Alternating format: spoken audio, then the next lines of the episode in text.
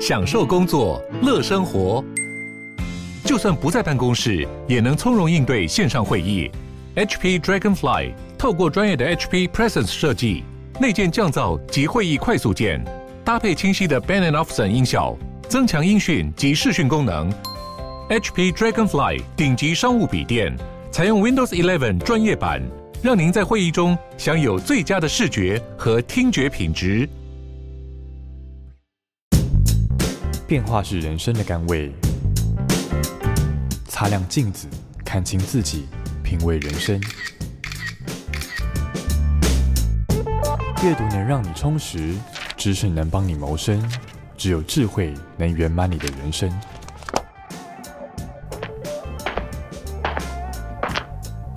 周末练金术，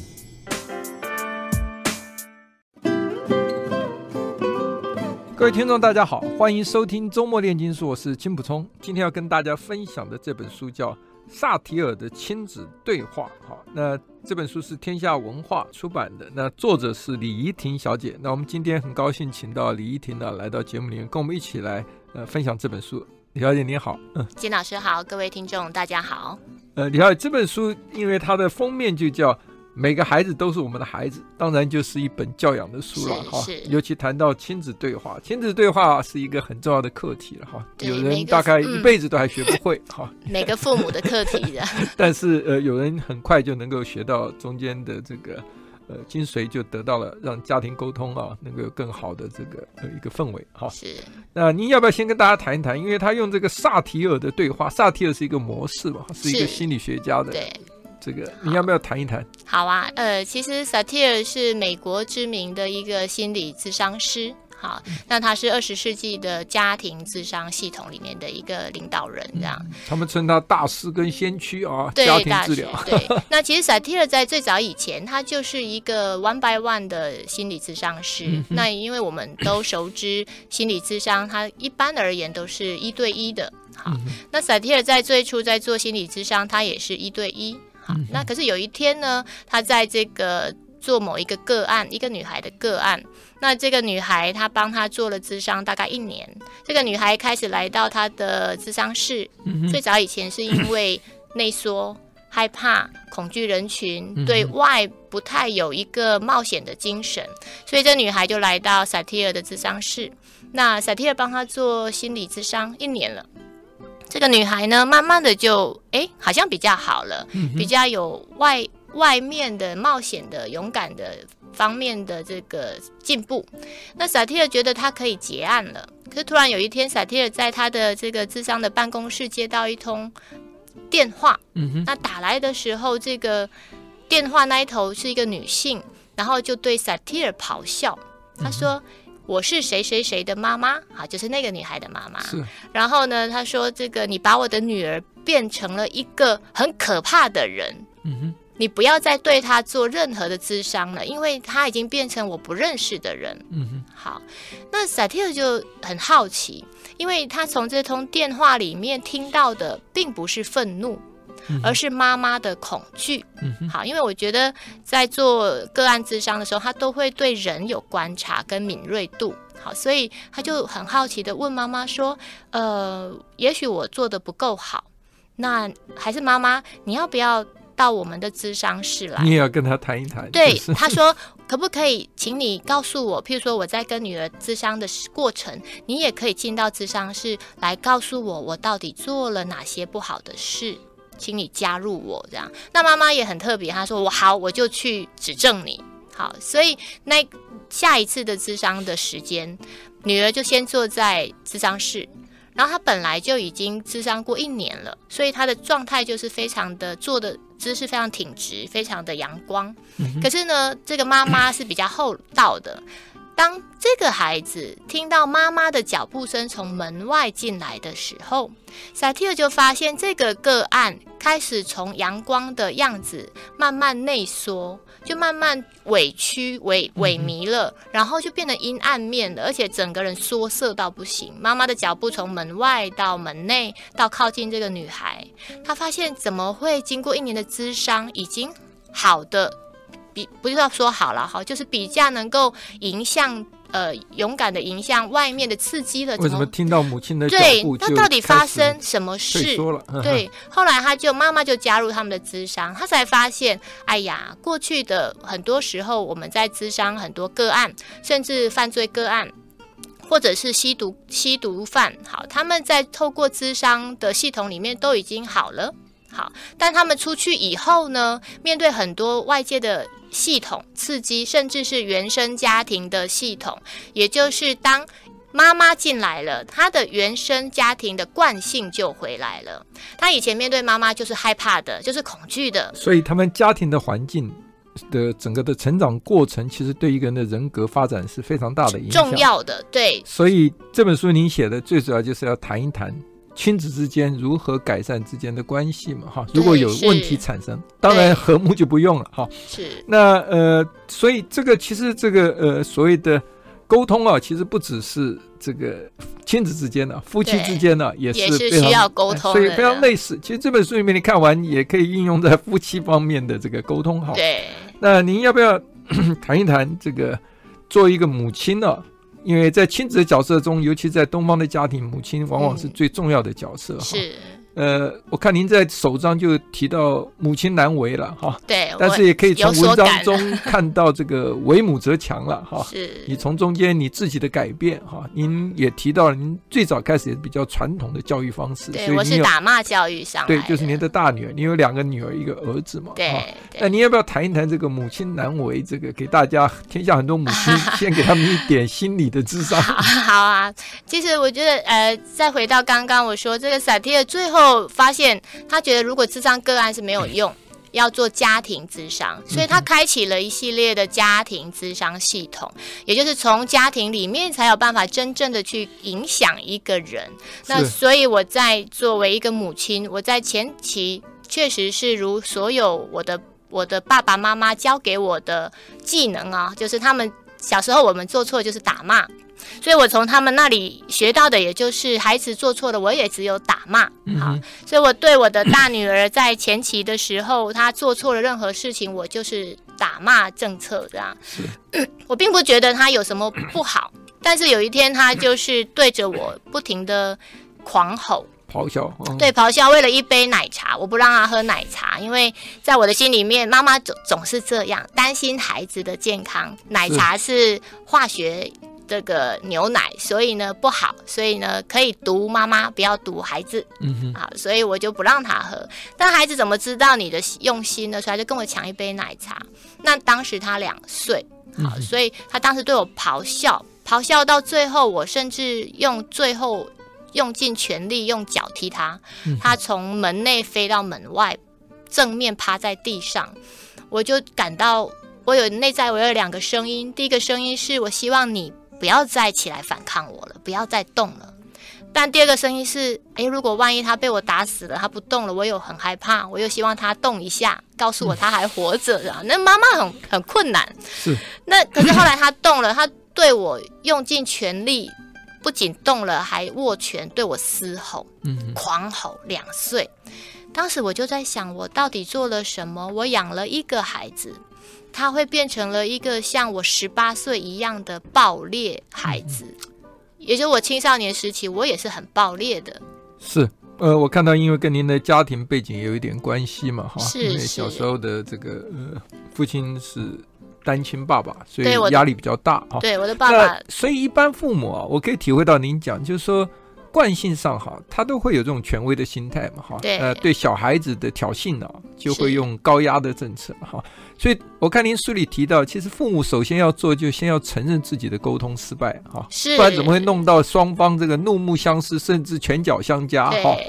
所以这个先要承认自己的沟通失败之后，你才能够静下心来嘛，哈，就是说你对孩子的要求不要那么的高，嗯，好，因为他还是孩子嘛，哈，对，所以你要一定会犯错，哎，还一定要从他的角度来思考，哈。那一般的家长都是用成人的标准要求孩子，这个不能错，那个不能错，近乎完美，哈。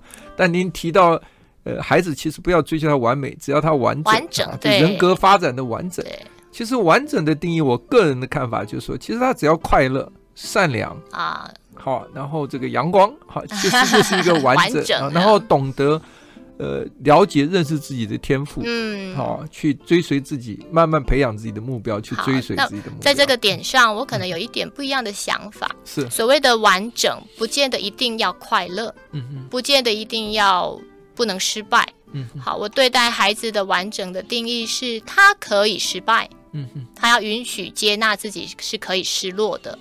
因为一个人不太可能从小到大是不失败的，嗯哼。可是，可是我们的传统是教孩子如何努力成功，可是没有教过孩子如何接纳失败。对，这个在挫折中学习当然是最好的成长经验啊。但是我觉得跟快乐没有什么冲突了，啊、因为失败以后也要鼓励他有快乐的心情来接纳、来调整。哈，对，我们都同意您刚刚讲的，就是说，呃。这个要要孩子要能够在错误中学习，否则你只是讲温室中的花朵是没有办法，是没有办法将来茁壮的哈。那和孩子对话的目标哈，因为我们对于孩子跟他开始对话的时候，自己先要你有一些教导，对于父母哈，你要谈一谈，就是说您对话的目标，就是说强调的就是一定要针对问题聚焦。好.对话也要聚焦。您要不要谈一谈？好，那其实有一个在谈对话之前，有一个很重要的工作要做，就是父母的内在情绪的波动究竟是纠结在什么地方？譬如说，一个孩子上学迟到了，嗯，好，那我们去跟孩子谈上学迟到，我们的内在是稳定的吗？好，也就是。当你去跟孩子谈一个问题的时候，你害怕的是什么？可能要先厘清。嗯、譬如有些父母害怕的是老师对我的评价，嗯、对父母的评价，也就是。好像孩子迟到是父母的责任，嗯哼，所以我害怕的，我叫孩子要去准时上学，其实是害怕老师告诉父母说你做的不够好，是。好，所以你这一点如果能够厘清，其实这个上学的迟到的责任不在于父母，你只是陪伴孩子，那孩子是有责任扛起他的责任的。那么你去之前，你的内在就相对安定跟稳定。好，那你在跟孩子谈的时候，你就不会只是解决问题。我们说谈沟通，目标不在于解决你想解决的问题，就是不要让他再迟到是你想解决的问题。对对对，父母总是觉得我就是要去解决这个迟到。嗯哼，但重点不是迟到，重点是他发生了什么。而迟到了，过程才是比较重要的。嗯、譬如有些孩子会告诉妈爸爸妈妈说：“因为我前一天晚上读书熬夜到凌晨两点，嗯、好，凌晨两点好像有点夸张，嗯、可是我国中时期我就熬夜到凌晨三点。好，那你要跟他谈这个过程，这个这个作息是你想要的吗？嗯、因为你到学校去的时候，老师会责罚你。”责罚你是想要的吗？你能承担吗？好，所以其实你在谈的过程里面，你有各式各样可以贴近他的方式。好，在书里面有谈到，你在沟通的时候可以运用听和心。好，听就是倾听，你先听孩子说些什么？是你先听孩子怎么迟到了呢？他发生什么事了呢？先借由倾听，让你自己跟孩子做亲近的举动。嗯哼。核是核对，核对孩子，这是你想要的结果吗？你在凌晨两点才睡觉，你的身体怎么办？这是你想要的吗？好，就是你核对他最初的用意是什么？那么他在这个听跟核对的过程里面，孩子就觉得妈妈不是来教训我的，是关心他的，是妈妈是关心我的。嗯，我们休息一下。待会儿回来继续跟您谈一下这个您讲的听和心，和是这个核对的和，哈，心是心心肠的心。是，嗯，好，谢谢。I like 103, I like radio。欢迎回到周末炼金术，我们今天是和萨提尔的亲子对话这本书的作者李依婷小姐来谈，哈，亲子之间如何沟通。刚才谈到了，就是说跟。父母有时候是因为自己内心先没有稳定下来，哈，是，所以这个又急着要解决的问题，哈，譬如说孩子迟到了啊，就想要解决说你以后不要再迟到，但没有去贴近他，去了解他，哈，就是说，所以您提到这个呃所谓的 听核心，就是要倾听他，而你也提到倾听的时候态度一定要专注，哈，不是敷衍的，哈，你要让他觉得你要发发出一种信息，就是说。我是在接纳你的讯息的，好，所以你的眼神、姿态这些都很重要，都很重要，它都是一个讯息，才能够勾出他愿意讲出他心里的问题。好，你要不要再继续谈一下？好，那其实听核心第三个是用心欣赏。好，那一个孩子的自我价值跟他所有的这个 自身的自信度，都来自原生，都来自于原生家庭的父母给他的观点跟认知。好，所以一个爸爸妈妈如果出口都说你这个笨蛋，你是这么笨的人，那么这个孩子在内在的自我价值跟自信就会严重不足。那那到底孩子的自信心跟自我价值要建立在什么地方？第三个步骤就很重要，相对重要，嗯、就是用心的欣赏他。嗯、好，譬如说这个孩子上学迟到，我们说好，我喜欢这样说哈，一个负向的行为底下都有正向价值。嗯，随时都可以找到一些正面。是好，所以有些爸爸妈妈就说怎么可能？好，譬如说这个孩子上学迟到了，那他的正向价值是什么？好，你就去探究，如果他是昨天晚上凌晨两点还在读书，那么他的正向价值就是他没有放弃读书的目标。好，那你就可以欣赏他，妈妈很欣赏你这么晚了还愿意读书，因为明天要考试了。嗯好，所以其实你都可以，譬如说飙车族的少年。好，飙车族的少年，照道理，我们一般人的的观点就是他爱玩、爱耍炫，然后没有责任感，然后他一听到朋友吆喝，他就出去飙车了。那它的正向价值在哪？重视友情。对，老师你好厉害。哦、对，他就是一个重视朋友之间情谊的，非常有情谊相挺。在我们年轻就是这样。没有啦，开玩笑。不过您谈到了啊，因为跟孩子沟通的时候，您讲的这个听核心里面啊。你有几个要诀哈？第一个就讲到要停顿哈，我觉得这个是很重要的哈，因为让彼此有足够时间都冷静下来哈，对，就是说让这个问题跑一会儿，跑一会儿，那很像我们讲说我们在处理一些外界的问题时，让子弹飞一下。哈，是是，这是一个电影啊，很好看，对，让他让他看一下它的发展。第二个就是说，你囤积之后，你是要找适当的时机切入，好去问。破口，就是找破口，对，因为你时机不对哦。讲出来两个是话不投机，三句嫌多哈，所以这个，然后最重要的，您提到要给孩子的发言权哈，这是父母最难做到的哈，因为自己还没讲完，孩子插嘴讲，你不要讲，你听我讲完你再说，等你讲完的时候他已经不说了啊，对，他已经赌气。你要不要谈一谈？还有后面包括核对规范等等，您谈一下。好，这是一个系列的同整啊，就是当我们在遇到孩子争吵哈，比如说不管是青少年或者幼儿，他在争遇到事情的时候。我们的父母，我做每次做评断的时候都太快了。嗯哼，好，譬如说，在孩子两个孩子吵架，当我们第一瞬间看到姐姐打妹妹，嗯、我们就会立刻评断姐姐你是错的。是，好，那但是我们没有去探究到底为什么姐姐要打妹妹。可家长都会说动手就不对啊。是，动手就不对。我们家的规范也就是动手就不对。是，好，但是在。动手就不对的大前提底下，你要先了解全貌。对，你要先了解全貌，然后在最后再告诉他动手就是不对。嗯哼，你即使有委屈，你还是不能动手。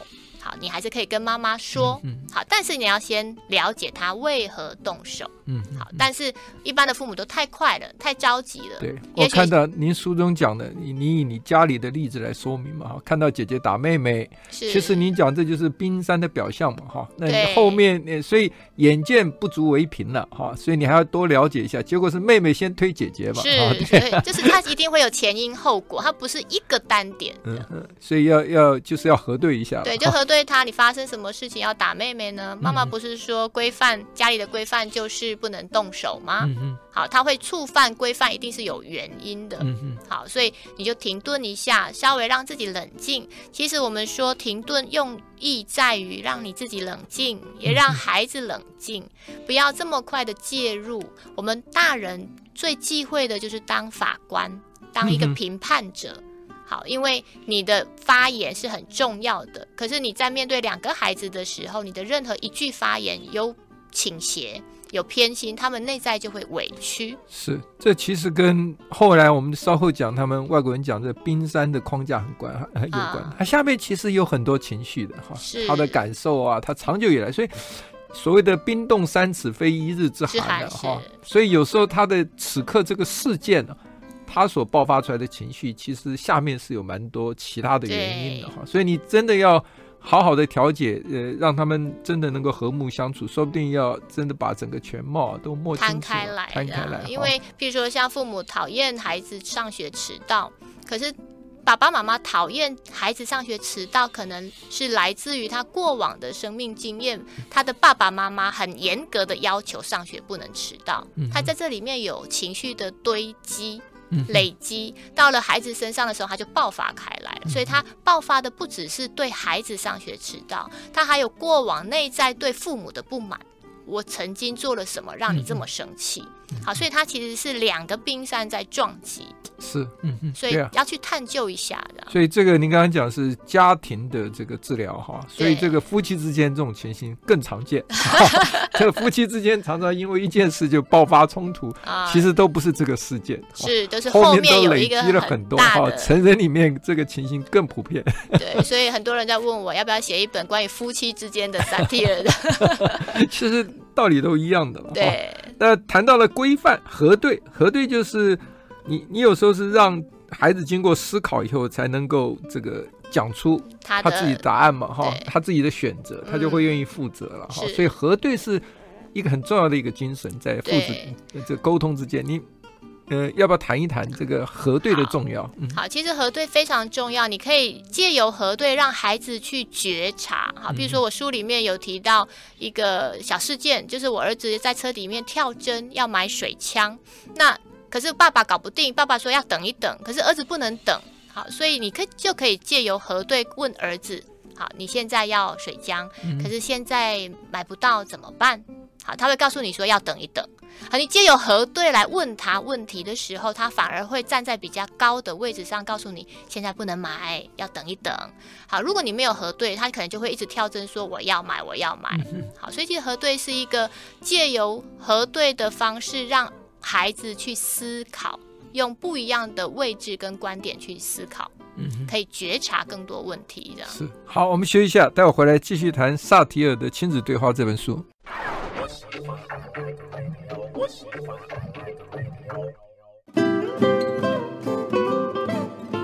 欢迎回到周末练习术，我们今天谈的是这本书叫《萨提尔的亲子对话》哈，跟亲子沟通啊，这是一门学问的哈。那呃，以我们这个年纪，尤其我这个年代的时候，这个呃亲子的沟通啊，其实都是比较是呃直觉式的反应的哈，就是受到外在的刺激就直接。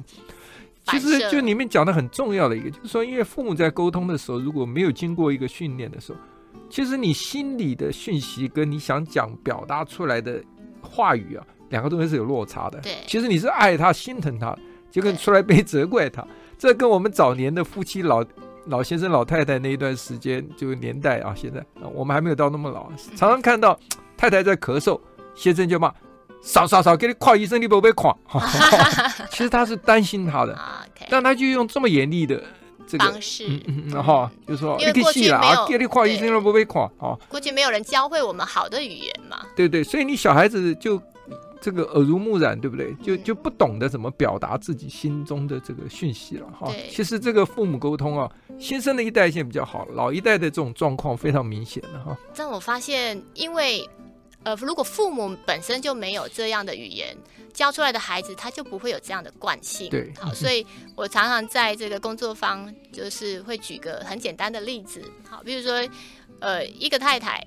她打电话给丈夫说：“老公，我今天这个做了好多饭菜，然后我想要跟你好好的共进晚餐，嗯、那你可不可以回家？”那先生说：“啊，我今天有会议。”太太说：“没关系，我都会等你，因为今天我有好消息。”是好，那不知道什么好消息，可是丈夫说：“可是我今天有一个很晚，不知道要几点才能回家。”太太说：“没关系，再晚我都等你。”可是真的到先生到了十一二点回来，一进门，太太脸色就变了。你是死去哪里？你也还知道要回来。好，我们会说这个例子有一个很大的这个表述的用语，叫做说一致性的语言。好，我们其实明明内在里面，在透过时间的摧残之下，情绪就上来了。嗯嗯。可是，在这个最底层的讯息，其实我们是没有表达的。好，如果我们透过一致性的表达，照道理应该是你去哪里了，我会担心。你应该在过程里面打电话。是虽然我说我会等你，可是我还是会担心你。嗯、对。可是我们最初的讯息已经忘了，情绪化的语言就上来了。不，这里面还男生要学到一个教训哈。当女生说我可以再晚都等你的时候，她的“再晚”两个字你要想好，大概是三十分钟呢，还是一个小时呢？你不要超，不要误信这个表面的“再晚”两个字啊。所以这个是男生都要记得的。男男性比较理性的。好，我们来谈一谈，就是说，呃。刚刚讲到了，就是说，呃，要不断的提问核对啊，让孩子在这过程中自己可以觉醒，发现自己是在什么情境之下嘛，哈。那可是您在书也提到，就是说，对啊，在对话之中啊，也要想办法，因为孩子还年幼嘛，要学会这个规范，哈。对家庭的规范要在对话中要怎么样能够。才让他们学到规范，因为每一个家庭都应该要有一个大规范，家有家规，对对，家有家规，国家有法律嘛，然后班级有班规，所以在规范底下，应该孩子都是自由的。那大规范是什么？像我们家的大规范就是不能动手打人。嗯，好，那在这个大前提底下，你要做什么，我们都可以协商。好，所以我们家的家规就只有一条。但是因为我们孩子还小，所以目前家规就只有这一条。嗯、那家规很重要的原因是，他带领着所有的人往这个方向前进，会达到一个和谐的目标。好，譬如说像我的孩子，就说他们同学的家规就是考试要考九十几分以上，不然会被打。好，这个就是不要太细琐的家规，它其实没有办法支支撑起一个孩子的方向。他只知道小方向、小小目标。那家规的好处，或者是规范的好处是，我们在对话的过程，我们的目标没有偏离。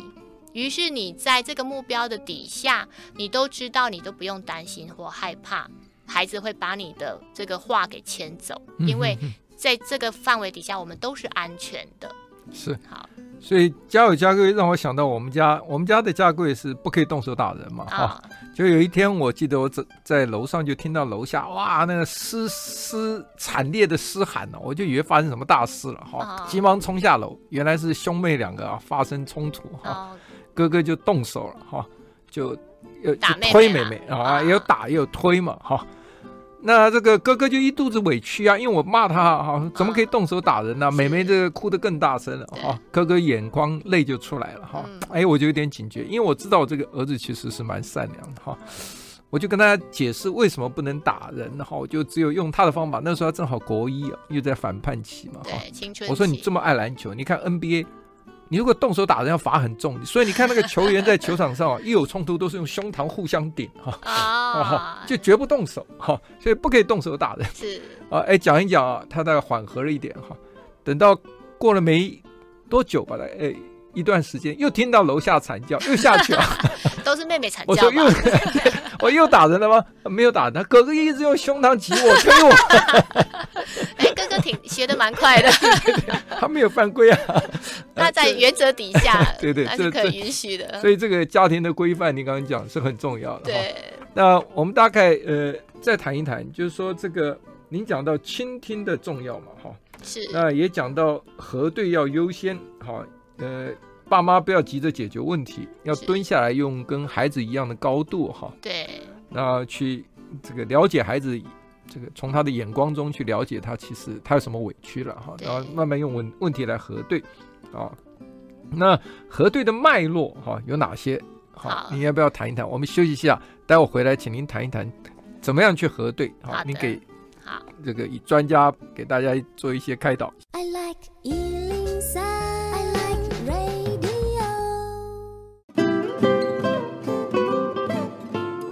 迎回到周末炼金术。我们今天跟这个萨提尔的亲子对话这本书作者李依婷小姐在谈哦。刚刚谈到了，就是说，呃，核对啊，在跟亲子对话沟通时是非常重要一个部分哈，就不断的用发问啊来找到问题的这个焦点嘛哈。那要，但是您提到了一些。指导，譬如说要像贴近以孩子为导向啊，哈，是。那还有哪一些要注意到的？啊，其实核对它很简单哦，我们把它想成两个方向就好了。嗯、第一个方向就是附送他的语言，嗯，好，譬如说这个哥哥打妹妹，对，好，爸爸进去的时候，你就说妹妹怎么啦？然后妹妹说哥哥打我，你只要附送他哦，哥哥打你呀、啊，嗯、哥哥为什么打你？好，就是附送他的语言。嗯、那通常附送语言，我们可以把它变变换成一种说法，就是他其实在叙事治疗，也就是他借由他呃。复诵他的语言，让他觉得我被倾听了，然后借由提问，让他觉得，哎，我在发借由发言的时候，我就可以重述刚刚那个过程，在我的这个过程里面有任何的情绪，我可以借由重述的这个。过程我就可以抒发情绪，好，就是他叙事、叙述、叙述他完整的叙述他，他就情绪就可以松懈。那这是第一个，就是附送他的语言。嗯、那附送又有分底下好几层，可是我们就简单来说，附送的时候，你可以是言语附送，就是语言附送，也可以是眼睛附送。好，譬如说哥哥打我，打你哪里？打我手背。嗯、哦，你手背，我妈妈看看你手背怎么了？嗯、你用眼睛来附送他的伤口，这样他会感觉到你的关心，对他的你的所有的任何的一个肢体语言都可以来附送他的伤口。好，嗯、所以所以那第二个东西附送完了以后，你要做什么？就是换句话说，嗯、好，比如说你附送哦，哥哥打你啊，打你哪里呢？有受伤吗？换个方式提问他，好，借由提问让他再重新叙述他。好，所以在一来一往之间，你就可以透过核对来更贴近孩子，并且更聚焦孩子的问题。好，譬如哥哥在最早之前打你的原因，因为我推他。哦，你为何推他？有原因吗？嗯哼，因为我心情不好。你的意思是心情不好就应该推人是吗？嗯，好，你可以借由这样的反复去核对，让他知道哦，我好像是最早之前是我先做了不好的事情。哥哥才动手，受不了打我。好，所以借由这样一来一往之间，问题就会厘清，好，会比较清楚一点。嗯，所以最重要其实就是父母自己的情绪要稳定哈，不要看待小孩子吵闹啊，父母就觉得烦哈，然后就焦躁啊，然后就想要解决问题，就是怎么样这个该罚就罚，该打就打。嗯、其实你内心稳定以后，你你在这个过程中，对小孩子来讲，他成长过程中。是一个非常正面的，就是你愿意耐住性子，好听他讲，然后不断很有这个技巧的问他的问题，让他发泄自己的情绪，然后发现自己其实是也在情绪之中，哈。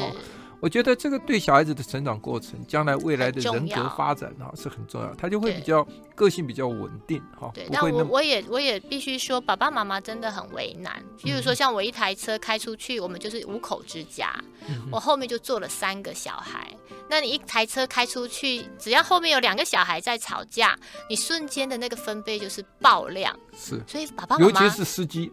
司机觉得开车最危险的时候，你还要闹。对，那刚好我是我们家的司机，好，所以我我开车出去，我我你要如何在这个烦躁的情况风暴底下稳定自己，这是爸爸妈妈最想知道的一件事。嗯，好，所以我在书里面也提到，就让问题跑一会儿吧。也不要介入，不要一开始就介入，不要太早介入。孩子吵架是很正常，我从来没看过任何一个孩子是不吵架的，嗯、所以你就把它视之为正常，那么就让他吵一会儿。嗯、好，所以如果孩子没有来跟你求救，或者是没有人受伤，好，你就让他跑一会儿。好，有的时候孩子之间就已经自己会达成和谐。好了好了，我不要跟你玩了，嗯、那就问题就没有了。你太早介入，反而会把问题闹大。嗯，好，所以你就好好的开车，告诉自己说啊，这些都很正常，好，让自己稍微安定一点。是，通常越年轻的父母，这个考验就越大了哈。啊，是。我对一些父母，即使到很老，脾气火爆的，还是很火爆。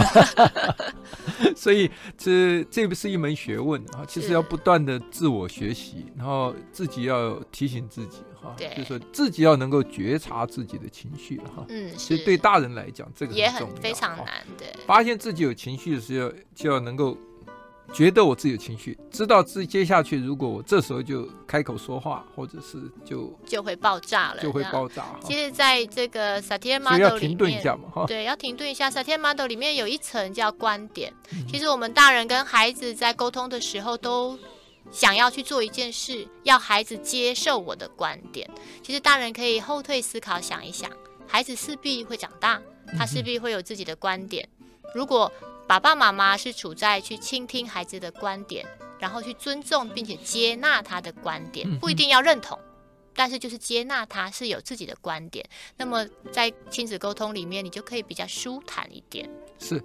所以最重要的其实就是你父母有爱的话，你用爱作为基础的话啊，然后向对方靠近嘛哈，因为你是大人，不会太困难。对对，小孩子其实是需要耐心的哈，这个而且童年只有一次嘛哈，你 如果 你错过了童年跟他的相处啊，也是很可惜。我就蛮有一些遗憾，就是我年轻时候太忙哈，所以我在跟。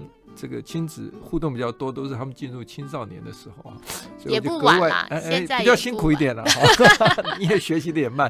好，我们今天非常谢谢呃黎婷小姐，谢谢你，金老师，谢谢。I like 103, I like